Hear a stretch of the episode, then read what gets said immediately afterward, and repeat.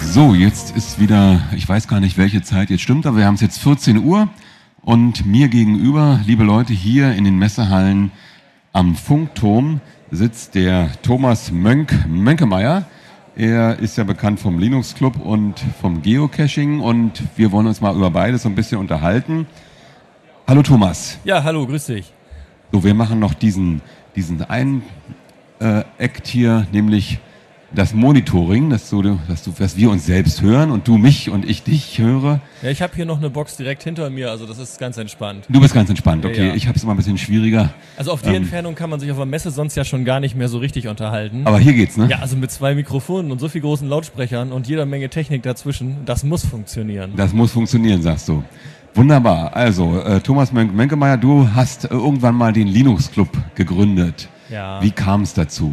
Ich habe als Ausbilder gearbeitet, früher beim Berufsfortbildungswerk des DGB und ähm, ja, denn die Auszubildenden, Informatikkaufmann, die müssen ja auch nicht nur Windows lernen, die sollen sich auch ein bisschen mit anderen Dingen beschäftigen, halt so Vernetzung und was da alles so mit dran ist. Da gehört natürlich Linux auch dazu, so Kategorie Betriebssysteme. Ähm, und ich hatte mir mal so überlegt, ja, man könnte sich dann ja mal so ein bisschen austauschen in einem Forum, so ähm, zwischen verschiedenen Bildungsstätten. Das war ja nicht nur an dem Standort in Oldenburg, sondern es gab es ja überall. Und wenn man dann irgendwie Fragen zu Linux hat, dann machen wir mal so einen Linux-Club, so habe ich das einfach mal genannt. Und da kann man sich dann ein bisschen austauschen zum Thema. Und ähm, für Schulen fand ich damals diese SUSE Linux ganz passend. Hat natürlich auch damit zu tun, dass ich dann schon seit 1996 mit SUSE Linux mich beschäftigt hatte und äh, dann auch in, natürlich in der Schule SUSE Linux verwendet habe. Aber irgendwie hat die das alle gar nicht so interessiert. In der Schule? In der Schule. Ja. Aber jede Menge andere Leute hat es interessiert. Also Internetseiten sind ja nicht nur für die Leute da, wie man es eigentlich gedacht hat, sondern ähm, es kamen jede Menge andere Leute, die das total interessant fanden, die angefangen haben, äh, Fragen zu stellen. Dann habe ich noch sehr viel selber beantwortet, was ich halt so wusste. Dann, ähm, ich glaube, Heise war irgendwie mal so ein, so ein Anlaufpunkt, wo das öfter mal genannt wurde, wenn da so Linux-Themen war, guck mal da und da. Es kamen immer verschiedene Leute dazu. Ähm, es ist im Laufe der Zeit sehr gewachsen. Mittlerweile, ja, Linux Club wird jetzt sechs Jahre alt, also für eine Internetseite schon eine ganze Zeit. Ja, und ähm, es hat mittlerweile an die 40.000 Mitglieder. Sind jetzt nicht 40.000 Mitglieder, die ständig aktiv sind, sind bestimmt jede Menge Karteileichen dabei. Aber es sind natürlich alles Leute, die sich da irgendwann mal angemeldet haben, um bei diesem Linux Club mitzumachen. Wenn man so technisch will, ein Forum. Ne? Im Prinzip ist es ein Linux-Forum. Ja, wenn du so willst, ja. Also es, ist, es, ist ein, es ist so eine Mischung. Es ist, es ist einerseits Forum, so wie man Community halt so kennt. Auf Steht ja auch oben drüber, Linux-Forum. Ja, genau, klar. Und zum anderen, ja, dann muss die Leute ja auch abholen. Wenn die da eine Seite sehen, dann äh, wollen die wissen, ja, was ist das denn? Was, ach, ein Forum. Ja, okay, kann ich mir vorstellen, was man da macht, dann meldet man sich an, kann man Fragen stellen, kann man und so weiter. Und äh, mittlerweile ist es sehr gewachsen. Also es gibt auch ein Team, was da mittlerweile im Linux Club tätig ist und es hat wirklich Club-Atmosphäre bekommen. Also jetzt, wir haben keinen Vorstand wie ein eingetragener Verein oder so, aber ähm, es gibt tatsächlich Leute, die sehr aktiv dabei sind und auch sehr viel Zeit da reinstecken. Respekt, was die da machen. Also so viel mache ich da gar nicht mehr. Ich bin mehr mit administrativen Dingen beschäftigt. Also so Moderatoren, die sich da einbringen. Oder Administratoren. Was? Administratoren. Wir haben drei, vier Administratoren und so etwa 50 Moderatoren. Und äh, die Moderatoren sind auch äh, im Linux Club so derart gestaltet, dass jeder so sein eigenes kleines Eckchen hat. Also die 50 Moderatoren kann man sich vorstellen, das klappt nicht, wenn die gegenseitig überall moderieren würden. Die würden sich gegenseitig ständig äh, ins Handwerk fuschen. Sondern das ist eher so, dass jeder sein eigenes Eckchen hat und in seinem Eckchen das so gestaltet, wie er das für richtig hält. Gut, und ähm, was hast du jetzt, äh, oh, hast du noch was vor mit dem Linux Club oder läuft das, das, das, so, läuft, das läuft so das weiter. Läuft so weiter das läuft so weiter. Und das ist wirklich ein Selbstläufer insofern, dass ich mich also jetzt wohl noch um Technik kümmere, aber halt die Leute, die da wirklich aktiv was machen und das Team ist auch nicht konstant irgendwie. Das, es ändert sich. Es sind Leute dabei, die sagen, ich habe da aus privaten Gründen keine Zeit mehr ähm, oder, oder, interessieren sich nicht mehr für Linux oder vielleicht nicht mehr für SUSE Linux, weil es was ja ein Schwerpunkt heißt. Es gibt zwar auch was für anderen Distributionen, so Ubuntu zum Beispiel, aber ähm, Schwerpunkt ist halt SUSE Linux und wenn die sich dann mit was anderem beschäftigen, dann sind die da eben nicht mehr so, dass sie sich da einbringen. Aber es kommen neue, die das wieder spannend finden. Es gab eine ganze Zeit lang, ähm, ich glaube, das Computerbild hat mal eine ganze Zeit lang SUSE Linux beigelegt. Und äh, nun ist ja die Computerbild sicher ein guter Ratgeber, wenn man sich für Computerhardware interessiert. Aber jetzt so Linux war vielleicht nicht so ganz deren Thema. Die hatten dann für Support dazu geschrieben linuxclub.de. Da konnte man ja. immer schon dann die Uhr nachstellen. Also wenn die Zeitung raus ist, dann ging es da im Linux Club rund. Es kamen jede Menge Leute mit neuen Fragen. Es hat natürlich den ganzen auch. Oder auch mit den alten Fragen. Ja, mit den alten Fragen. Deswegen habt ihr ja da so zwei Buttons oben, habe ich gesehen. Die, die sind ganz ähm, äh, unscheinbar, aber da gibt es die äh, Linupedia. Wer lesen kann, ist klar im Vorteil. Ja, das ist ja. Äh, der alte Spruch und die Suchfunktion, die ihr da oben drin habt, ja, das ist, also die zwei Dinge sollte man eigentlich zuerst benutzen. Ja, Suchfunktion ist ja so eine typische Geschichte in allen Foren. Also aber in vielen Foren findet man mit bestimmten Suchbegriffen eigentlich nichts. Wie ist das bei euch? Ja, ähm, da bin ich jetzt gerade dabei. Ich habe jetzt gerade mit dem Michael Christen hier gesprochen von Yassi. Wir werden wohl einen äh, eigenen Yassi-Server bekommen, so wie das aussieht, äh, mit dem man also den Linux-Club noch komfortabler durchsuchen kann, weil die Forensuchfunktion, die ist halt nicht so treffsicher. Die ist wirklich sehr einfach strukturiert, aber ich meine, wenn es da so Sachen wie Yassi gibt, das äh, werden wir da einsetzen und dann auch gleich noch so andere Blogs und Podcasts mit integrieren in die Suche, also dass man dann übergreifend suchen kann. Also speziell jetzt auf diesen Webseiten, die sich mit diesem Thema Linux beschäftigen. Ja, dann braucht man nicht, also, ich meine, Google ist immer eine, eine Sache, die man machen kann, aber die äh, Ergebnisse sind ja doch recht fragwürdig, die dabei rauskommen, ja, also, gerade wenn man speziell sucht. Ähm, Google ist eindeutig Nummer eins, wenn es um, um Suchmaschinen geht. Die meisten Leute suchen damit. Und die Treffer sind auch, wenn man so allgemeine Themen sucht, sehr relevant, finde ich. Also das hat schon seinen Grund, dass Google da so eine Spitzenposition hat, ganz einfach, weil die Leute befriedigt werden in, ihr, in dem, was sie erwarten. Ne? Aber wenn es jetzt so spezielle Dinge sind, ähm, wenn ich wirklich Informationen brauche, zum Beispiel zum Thema Linux, wie ich irgendwas installiere oder die Fehlermeldung oder so, da kriege ich natürlich mit so einer Suchmaschine nicht unbedingt das an Treffern geliefert, ähm, was eine Lösung meines Problems darstellt, sondern eher äh, Internetseiten von irgendwelchen Anbietern, die irgendwas zu verkaufen haben. Was so ja sieht's auch, aus, ja. Na, die wollen ja auch gut platziert sein und die treiben natürlich auch guten Aufwand, das dann auch zu erreichen. Gut, also da wird sich in der nächsten Zeit ein bisschen was ändern in, dem Linux Club. Also, weil du schon sagst, technisch bist du da ein bisschen jetzt am Ball. Ja, und, und das andere, was du angesprochen hast, die, äh, dieses Wiki, ja? das ist, wer lesen kann, ist besser dran. Ähm, das ist so aus dem Linux Club auch entstanden als Sammlung aller wertvollen Informationen. Das Forum hat ja einmal natürlich interessante Informationen, aber zum anderen ist es auch so, dass Diskurs stattfindet. Ja, und gerade im Forum prallen da die Meinungen aufeinander und der Umgangston ist manchmal ein bisschen rau. Und das alles findet sich natürlich im Forum hinterher wieder. Das heißt, die wertvolle Information findet sich dann so ein bisschen versteckt hinter den ganzen äh, Dingen, die halt im Forum auch passieren. Und um den wertvollen Teil gewissermaßen so ein bisschen da abzugreifen, ähm, gibt es beim Linux Club ein Wiki, das nennt sich dann Linupedia. also in Anlehnung an Wikipedia, bloß eben halt äh, nicht zu allen möglichen Themen, sondern eben nur zum Thema Linux. Und alles, was dann irgendwie mal erarbeitet wurde an wertvollen Tipps, das wird dann in diese Linupedia eingepflegt. Und auch da gibt es wirklich Respekt, ganz toll ehrenamtliche Kollegen vom Linux Club, die das dann pflegen. Also richtig redaktionell bearbeitet, wenn man so will. Ich will das jetzt nicht überbewerten, dass es redaktionell bearbeitet ist. Ich nehme aber doch an, ja, in die Richtung geht das, ja. Also auf jeden Fall geht es darum, dass nichts verloren geht. Also was im Forum irgendwie mal erarbeitet wurde, das soll dann auch irgendwie da weiter ein zur Exzerpt rausgeschrieben aus diesen Foren, äh, Diskussionen und dann hat man da eine Lösung für ein Problem. Ja, zum Beispiel. Oder es äh, gibt irgendwie eine neue Fragestellung, wo es zwar im Prinzip schon einen Artikel gibt in der Linupedia, aber dieser Aspekt wurde noch nicht behandelt, dann kann das dann auch eben dazu kopiert werden. Und das machen eure Moderatoren und. Das machen Moderatoren und das macht vor allem das Wiki-Team. Also es gibt da extra eben eine Gruppe von Leuten, die sich mit diesem Wiki beschäftigt. Erstaunlich, dass man das mit, mit, so, mit so einer Kugel, die man so anstößt, so ja, in ja. diese Richtung bringt ist, äh, und dann so als Selbstläufer sozusagen äh, etabliert. Ja? ja. Äh, du, hast da gar nicht so viel äh, Energie reingesetzt? Doch, das, Doch. am Anfang habe ich da sehr viel selber Energie reingesteckt. Klar, am Anfang hat es mich sehr viel mehr selber auch interessiert. Das war extrem spannend, so Community aufzubauen. Äh, ich bin zurzeit so ein bisschen vom, vom Linuxen an sich weg. Ich habe es zwar noch, aber es hat so diese Begeisterung bei mir so ein bisschen. Und du bist dann zu einer neuen Begeisterung gekommen.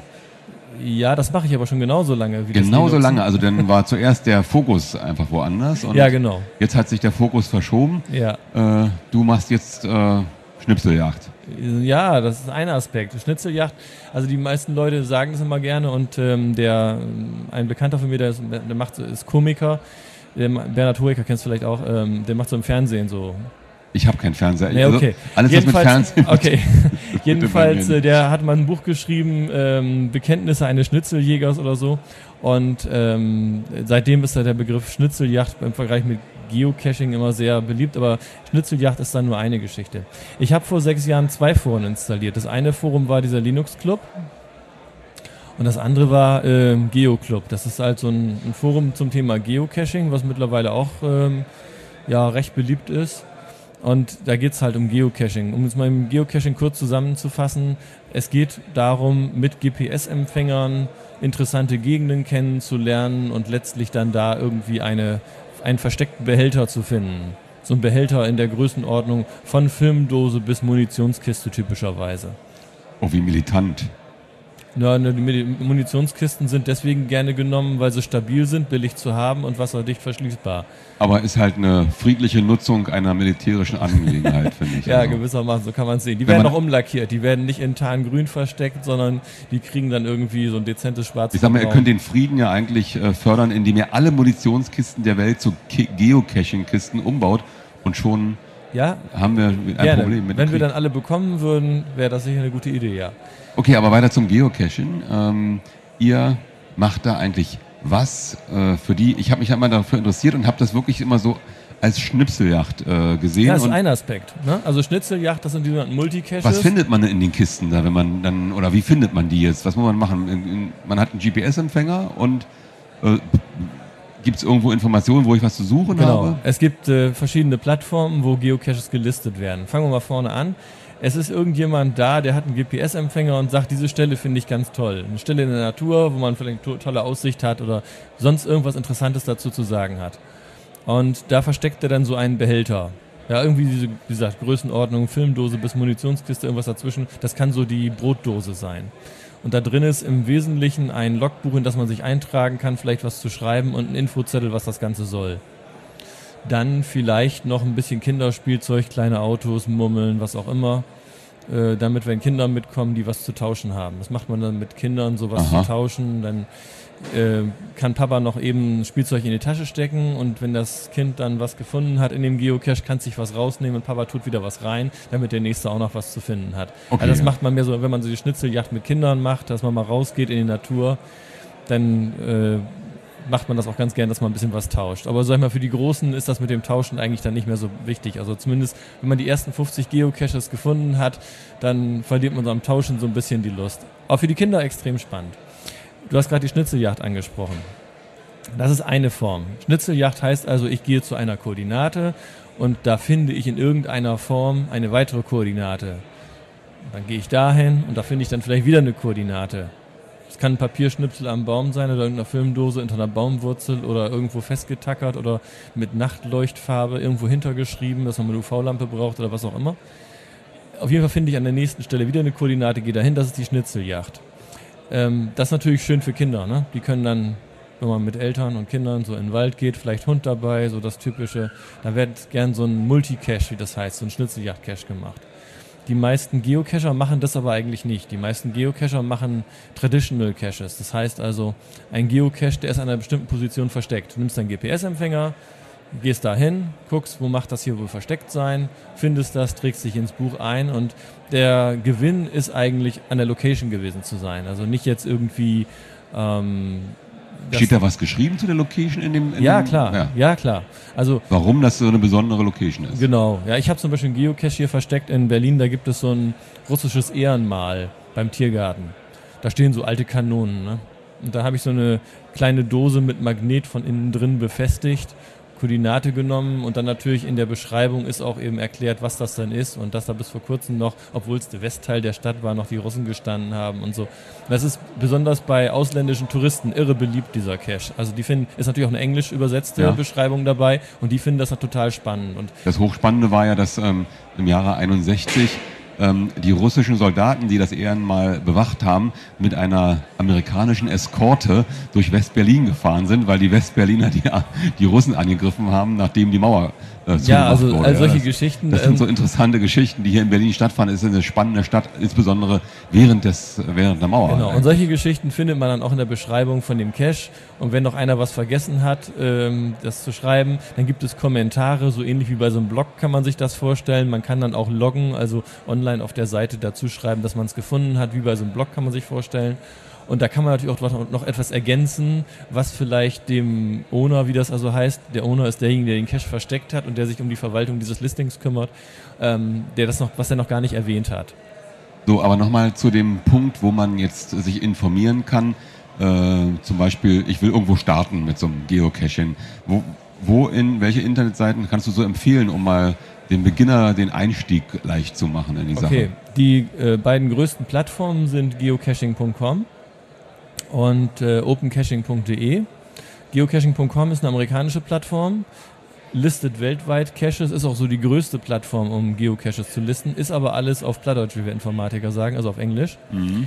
Ähm, Opencaching.de ist eine deutschsprachige Plattform und die auch open ist. Also während Geocaching.com sehr restriktiv mit den von den Benutzern eingestellten Daten umgeht. Also man darf nicht alle Koordinaten runterladen und sind genaue Richtlinien, was man damit zu machen hat und nicht zu machen hat, ist Open Caching eben so eine offene Geschichte, die auch entsprechend von so einem Team gepflegt wird, ist alles auf Deutsch und man kann die Koordinaten alle runterladen auf seinen GPS-Empfänger ohne Einschränkung. Es kostet auch keine Mitgliedsgebühr.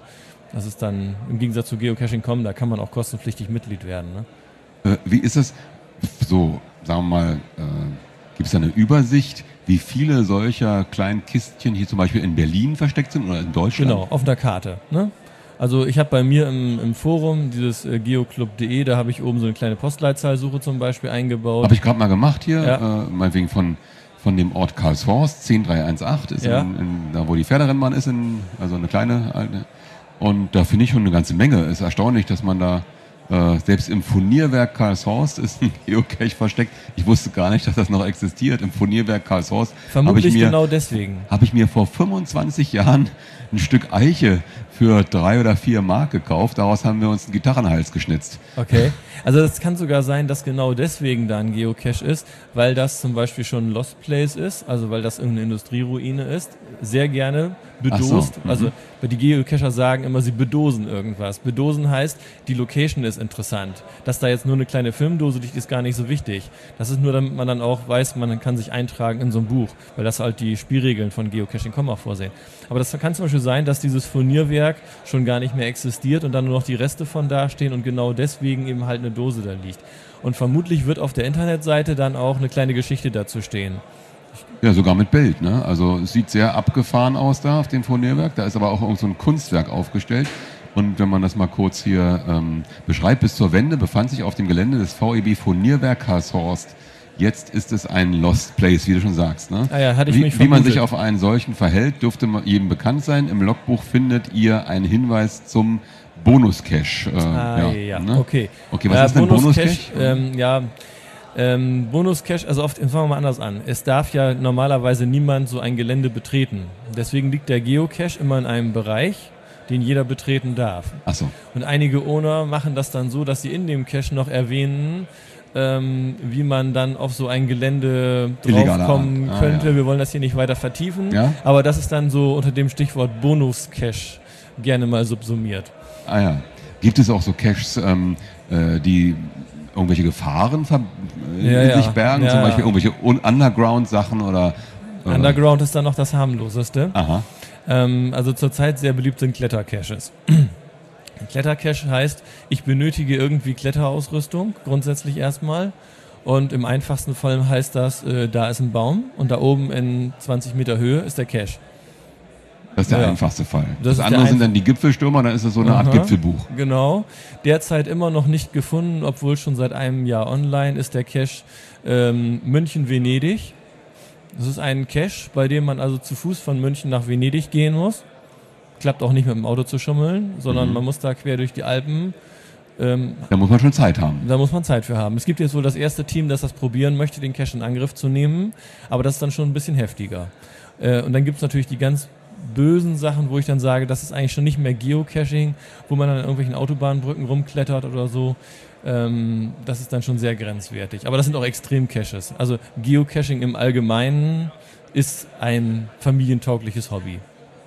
Okay, das ist ja äh, eine interessante Sache, ähm, dieses Geocaching. Wie, äh, was machst du? Welche, du hast gesagt, du hast den einen Cache hier in Berlin angelegt. Hast du noch mehr? Ja, ja, ich wohne jetzt ja in Berlin. Ich habe früher in Oldenburg, also Richtung Ostfriesland. Oldenburg in Oldenburg oder Oldenburg in Oldenburg, Oldenburg. So Richtung Ostfriesland, ne? so Richtung holländische Grenze. Mhm. Ähm, Bei Bremen mal. Ja, Bremen. Kommt sehr gut hin. Und äh, umzu, sagt man ja. I Bremen und umzu. Und Oldenburg und umzu, genau. Da habe ich eine ganze Menge Geocaches äh, gemacht, äh, die jetzt aber so vor sich hin Dümpeln. eiern und äh, irgendwann einmal archiviert werden, wenn sie dann weg sind oder kaputt. Und äh, hier in Berlin fange ich jetzt an, auch so die einen oder anderen Cache zu legen. Ich habe ähm, Richtung Marzahn da so eine Wohnung und das ist auch ganz interessant. Da gibt es halt auch noch sehr viele so Reste aus DDR-Zeiten. Da gibt es zum Beispiel so ein altes Kino, was jetzt verfällt. Das hat sich Erich Honecker bauen lassen, nicht weil er Filme gucken wollte, sondern weil er einen Raum brauchte, um Reden zu schwingen. Und äh, das ist zum Beispiel auch wieder so eine Location, das kriegt man dann so mit. Ich war dann abends in der Sauna und da waren dann Leute, die schon länger da wohnen, so Opas halt, die, die da schon seit 30 Jahren wohnen. Und die erzählen dann natürlich so, ah, hier ist was ganz interessant, da ist was ganz interessant. Und das sind alles Dinge, die stehen nicht im Reiseführer. Aber wenn man dann da einen Cache verlegt, dann kann man die Geschichte dazu mal aufschreiben und das ist bestimmt sehr höchst, ja, sehr interessant, ähm, wenn man irgendwo hin ist. Und es ist auch, glaube ich, eine höchst willkommene Abwechslung für alle, die irgendwo mal in eine andere Stadt kommen die Sehenswürdigkeiten anders kennenzulernen als mit dem Sightseeing-Bus. Also gerade in Berlin bietet sich das an. Einfach mal geocachen gehen. Ne? Dann sich die Koordinaten auf den Empfänger laden, dazu die Beschreibungen ausdrucken oder es gibt ja auch papierlos das Ganze. Da gibt es so eine Linux-Lösung, die heißt CacheWolf, also eine Linux-taugliche Lösung, die kann man auf so einem kleinen Notebook dann oder ein PDA drauf tun ähm, in Java programmiert und äh, da kann man dann die ganzen Beschreibungen und Bilder und Koordinaten draufladen, sodass man unterwegs die Caches alle dabei hat und je nachdem, wo man gerade ist, kann man dann gucken, was gibt es hier in der Nähe für einen Geocache und was gibt es da dann so zu erfahren.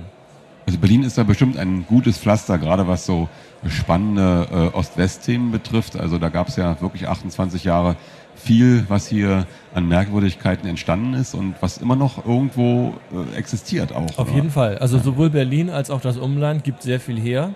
Es gibt auch eine recht gute Berliner Community, also so Geocacher, die sich treffen für Stammtische. Genau, hast du da mal eine Adresse, äh, wenn man jetzt sagt, ich habe hab keinen GPS-Empfänger, ich will mal mit jemandem mitgehen oder so, wo findet man die Leute? Ja, ich würde dann am einfachsten im Geoclub mal eben Meldung machen. Ne? Also äh, es gibt im Geoclub einzelne Bundesländer sortiert, es gibt da so einen Bereich Berlin-Brandenburg, da einfach mal reinschreiben, ich würde wohl gerne, wer möchte wohl mit mir geocachen gehen und dann wird sich da jemand finden. Also gerade diese Community klappt sehr schön. Es gibt da Stammtische, es gibt im Umland jede Menge äh, interessante Lost Places, irgendwelche Flugfelder oder Bunkeranlagen, wo dann mal gemeinsam so ein Ding gemacht wird.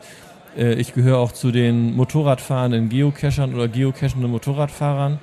Wir nennen das Fahrzeug dann äh, lapidar Cache Moped ähm, und fahren dann auch gerne mit dem Motorrad durch die Gegend, also GPS vorne am Lenker und äh, Tour durch schöne Gegend entlängs von irgendwelchen Geocaches, wo dann mal angehalten wird. Dann wird ein Geocache gesucht. Also da ist auch sehr viel Community dabei.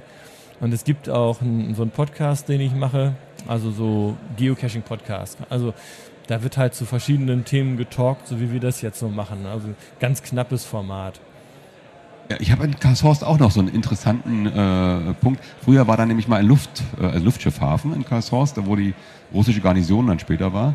Und da habe ich in meinen Jugendjahren jemand äh, kennengelernt, der hat den Graf Zeppelin noch persönlich gekannt und hatte auch in seinem Raum, in dem er da war, ganz viele Bilder mit sich und dem Grafen Zeppelin. Und es war also eine sehr spannende Angelegenheit da in Karlshorst. Also nicht nur in Johannisthal, dass da die Luftschiffe, das war Da habe ich übrigens einen Geocache, Adlershof. In Adlershof. Adlershof. Na, Adlershof ist aber nicht der Flugplatz Johannisthal. Nee, nee, nee, ne? nee, das ist da irgendwie so die Gegend. Jetzt für mich aus mal ganz grob betrachtet oder für die Hörer, sage ich mal. Mhm. aber äh, klar, der Unterschied ist bekannt. Na, also es gab mehrere, mehrere Luftschiffhäfen in Berlin und äh, die flogen ja auch in Berlin quer rüber und so eine Sachen. Das war also eine sehr spannende Angelegenheit. Aber ich möchte fast drum wetten, dass da was ist. Also Berlin ist sowas von bedost Also echt alles, was irgendwie interessant sein könnte, Ist mit Geocaching ist vollgepflastert. irgendwie mit einem Geocache Echt so viele Dinger ja. gibt's davon, Ja, ne? ja. Also Berlin ist halt ein sehr dichtes Pflaster. Ne? Okay, ne? Sind, Also letztens sagt jemand, er war im Sauerland äh, oder war nicht so viel. na gut. Sauerland, ja. Es heißt ja auch nicht umsonst Sauerland. Aber das, dabei muss es gar nicht so weit gehen. Also äh, wenn man aus Berlin rauskommt, so Richtung Brandenburg, Mecklenburg-Vorpommern, da war bis vor einiger Zeit gar nichts. Das kommt jetzt, dass da nach und nach der ein oder andere Geocache versteckt wird. Also auf dem Lande ist es, äh, es ist, äh, Geocaching ist was für Stadtbewohner, die. Gar ähm, nicht. Nee? Nee, das kann man also, die, die sämtliche Schubladen, die man versucht fürs Geocachen zu öffnen, sind irgendwie falsch. Die Geocacher sind so unterschiedlich und haben so unterschiedliche Ansprüche. Ähm, da, da kann ich nur einige wenige Typen rausgreifen. Es gibt den Städter, der sagt, ich sitze den ganzen Tag so viel vom Computer und will raus in die Natur und mache Geocaching, um aus der Stadt rauszukommen, um in die Natur zu kommen. Es gibt im Gegenteil Leute aus vom Land, die sagen, ach ja, ich möchte mal in eine Stadt, wo fahre ich denn da mal hin? gucken sich nach Geocaches um. Es gibt äh, die Rentnerin, die sagt, sie möchte mit ihrem Hund rausgehen und kennt die Strecken alle, geht mit ihrem Hund dann die Geocaches an, damit sie ein bisschen rauskommt. Es gibt Familien mit Kindern, die sagen, ach, früher haben wir uns das nie für interessiert, aber jetzt mit den Kindern ist das mal eine Möglichkeit, dann drückt man den Kindern den GPS-Empfänger in die Hand und dann, dann laufen die voraus. Also da gibt's so viele unterschiedliche Typen, äh, die, das lässt sich gar nicht irgendwie festmachen. Den Geocacher oder die typischen Geocaches gibt es nicht. Es gibt Leute, die wollen nur Klettercaches machen. Also die machen keine anderen Geocaches. Die wollen nur irgendwie ähm, beweisen, ich war da oben, weil ich habe mich in das Buch eingetragen. Also ich habe mal hier jetzt aus meiner Heimat in Hamburg mal was eingegeben. Ich auch so wohne da ja Pflaster, ne? auf dem Dorf in, äh, in Kranz und ähm, ich sag mal, in Kranz selber scheint nicht zu geben, aber bei uns um die Ecke ist ja ein etwas größeres äh, Flugzeugwerk. Äh, da wird so ein kleines äh, Flugzeug gebaut, ich glaube A380 heißt der. Ach ja, habe ich schon von gehört. Ja, irgend so ein, ja, so ein, weiß ich nicht, zwei Mann äh, Motorflieger. Ähm, jedenfalls, äh, da gibt es zum Beispiel auch Caches. Ich würde mich wundern, wenn das nicht bedroht Würde einen ist. wundern, ne? Ja.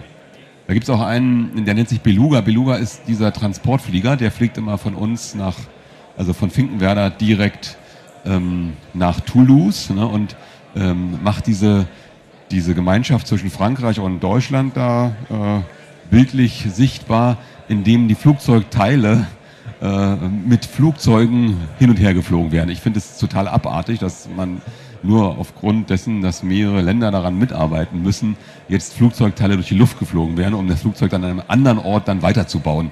Das ist irgendwie für mich abartig. Möglicherweise findest du einen ähnlichen Kommentar dann auch äh, in der Cache-Beschreibung. Ich weiß das nicht. Ich kenne den Cache jetzt gar nicht. Ja, also hier steht. Ähm, Ist das ein äh, Multi oder ein Traditional? Ist das was Grünes oder was Tradi. Gelbe? Tradi. Mhm. Okay. Das heißt Was- also hinfahren, loggen. Sind übrigens für Motorradfahrer die beliebtesten Caches, ne? Aha. Also hinfahren, Gegend angucken, eintragen ins Buch. Hier steht nochmal geschrieben, also dieser Tradi ersetzt den alten Guppi. Was ist ein Guppi? Achso. Nee, das ist, äh, Guppi ist dieser Flieger, nehme ich an. genau, ne? also ja. eigentlich heißt er ja ähm, Beluga. Ähm, aber warum sagt man Tradi jetzt? Traditional Geocaching. Traditional heißt also, ähm, da ist eine Koordinate und an dieser Koordinate ist auch der Cache versteckt. So wurde das ursprünglich mal angefangen. Ah ja. Also es hat ja irgendwann mal, es ist historisch bedingt, irgendwann nachdem die GPS-Empfänger ihre künstliche Ungenauigkeit abgeschaltet bekommen haben, ähm, ging das ja los, dass einer gesagt hat, oh, da können wir ein Spiel von machen. Jetzt sind die so genau, die Empfänger. Wenn ich jetzt da was verstecke, dann müsste der Nächste das eigentlich finden und so war es ja auch. Das Ja. war ja die Ursprünge dieses Spiels. Genau. Und deswegen Traditional, also an der Koordinate ist was. Daneben gibt's dann ja auch noch diese Rätsel-Caches, wo man erstmal eine Rätselaufgabe machen muss. Um dann den eigentlichen Cache zu finden. Und dann hat man die Koordinate erst. Vorher hat man die Koordinate gar nicht. Also du musst erst eine Koordinate ansteuern, um dann das Rätsel zu finden, Nee. das zu lösen. Nee? Nee, sondern du musst äh, ein Rätsel aus dem Internet von dieser Plattform Ja. lösen. Als Ergebnis bekommst du eine Koordinate und dann weißt du erst, wo du hin musst. Ah, das ist so diese, diese Myst-Variante sozusagen, ja, Genau. wo man immer irgendwelche Rätsel lösen Deswegen muss. heißen die auch Mystery, genau. Ah, Mist. ja, alles klar. Ja, okay, war doch nett, äh, mal über Geocache zu sprechen. Ich glaube, ähm, ich weiß, ähm, es gibt hab übrigens auch viele Linuxer bei den Geocachern, habe ich festgestellt. Ne? das Also- kann ich mir vorstellen. Ja. Ja, das sind ja schwerpunktmäßig, ich meine, man kann nicht sagen der Geocacher, aber schwerpunktmäßig, es sind irgendwo technisch interessierte Leute, die das machen. Ja. Ist ein bisschen jickiges Hobby. Und gerade für so den typischen Linuxer, der sonst am Computer irgendwas beruflich vermutlich auch macht Der will auch mal raus. Der will auch mal raus, genau. Aber den Computer muss er dann auch immer benutzen für irgendwas Sinnvolles. Also für die Outdoor-Tätigkeit, jetzt den Computer zu benutzen, dazu ist Geocaching genau. äh, das ideale Da gibt es dann Mittel. irgendwelche kleinen Programmchen, um seine Funde zu verwalten und irgendwelche kleinen Ach super, ja. Perl-Skripte. Der Sammler und Jäger. Hm. Ja, die dann die Daten nochmal verarbeiten und das in webseitengerechtes Format machen. Ich Dann- war da und da, hurra. Genau. Und die ganzen Bilder werden dann runtergeladen, eine kleine Genau, Webseite ich fotografiere meine Freundin am Geocache-Punkt so und so und schicke sie ins Netz. Genau, das ist so das ganz Typische. Ne? Das ist, Das ist ganz Typische. Also, äh, ja, es gibt Geocacher, aber die können nicht ganz klar sagen, bin ich jetzt eigentlich vom Hobby eher Geocacher oder Fotograf? oder Exhibitionist, ja. Ne, das weniger. Also, es gibt einen in Amerika, der nennt sich Nude Cacher.